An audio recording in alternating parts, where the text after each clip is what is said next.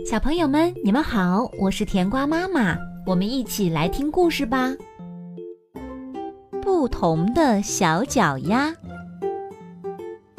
小猴子在树上荡秋千，左一下右一下，然后在空中翻了个跟头，稳稳地落到地上。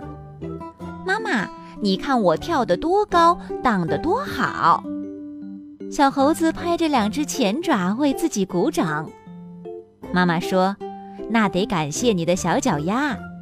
我们猴子的脚丫特别好使，既可以跑，又可以跳，还可以像手一样拿东西。”小猴子特别高兴，说：“是呀，我们的小脚丫可棒了。”说完，他跑出去玩了。没多久，他在河边遇见了小鸭子。小鸭子刚刚从河里走上岸来，在岸边使劲抖着身上的水珠。嗨，小鸭子，你的脚丫可不怎么样。它盯着小鸭子的脚丫看。小鸭子却说：“你错啦，没有谁的脚丫能和我比。你看我的脚丫像两把小桨，在水里划得可快了。你行吗？”小猴子傻了，他哪里会游泳呀？但是他装作很瞧不起小鸭子的样子，说：“哼，你会爬树吗？你会拿东西吗？”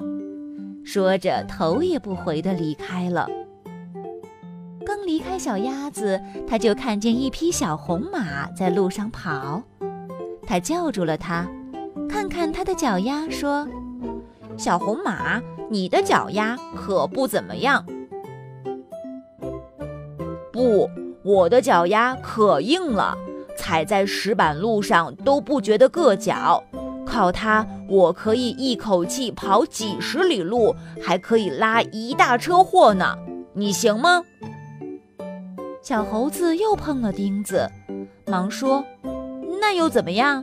你会爬树吗？你会拿东西吗？”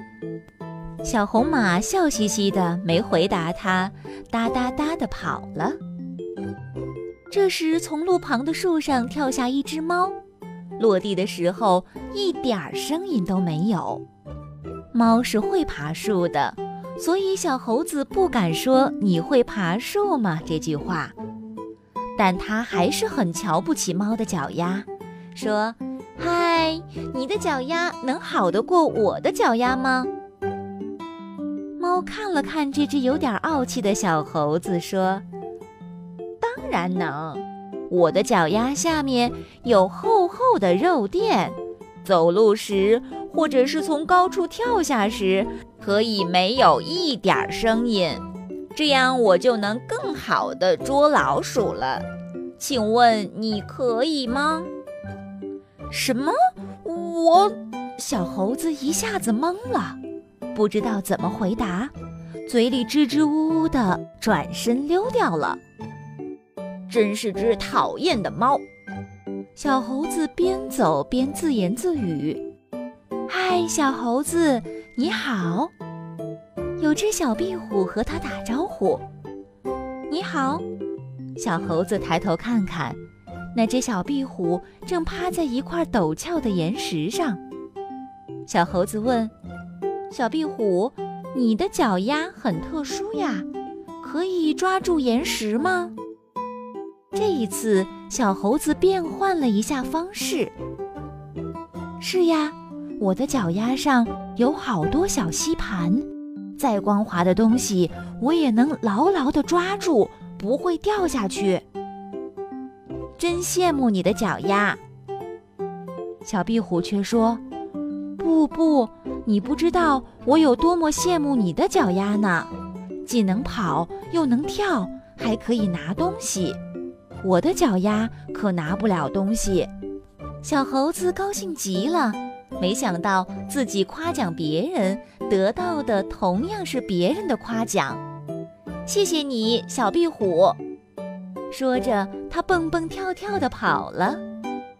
后来，他又看见了老鹰。他说：“老鹰的脚丫锋利得像钩子。”老鹰也很高兴，说他的小脚丫灵活得像双小手。再后来，小猴子明白了，不同的小动物有着不同的小脚丫，每一种小脚丫都有与众不同的地方，而且他还明白了，讥讽别人和赞美别人结果是不一样的。讥讽时往往得到讥讽，而赞美时也往往得到赞美。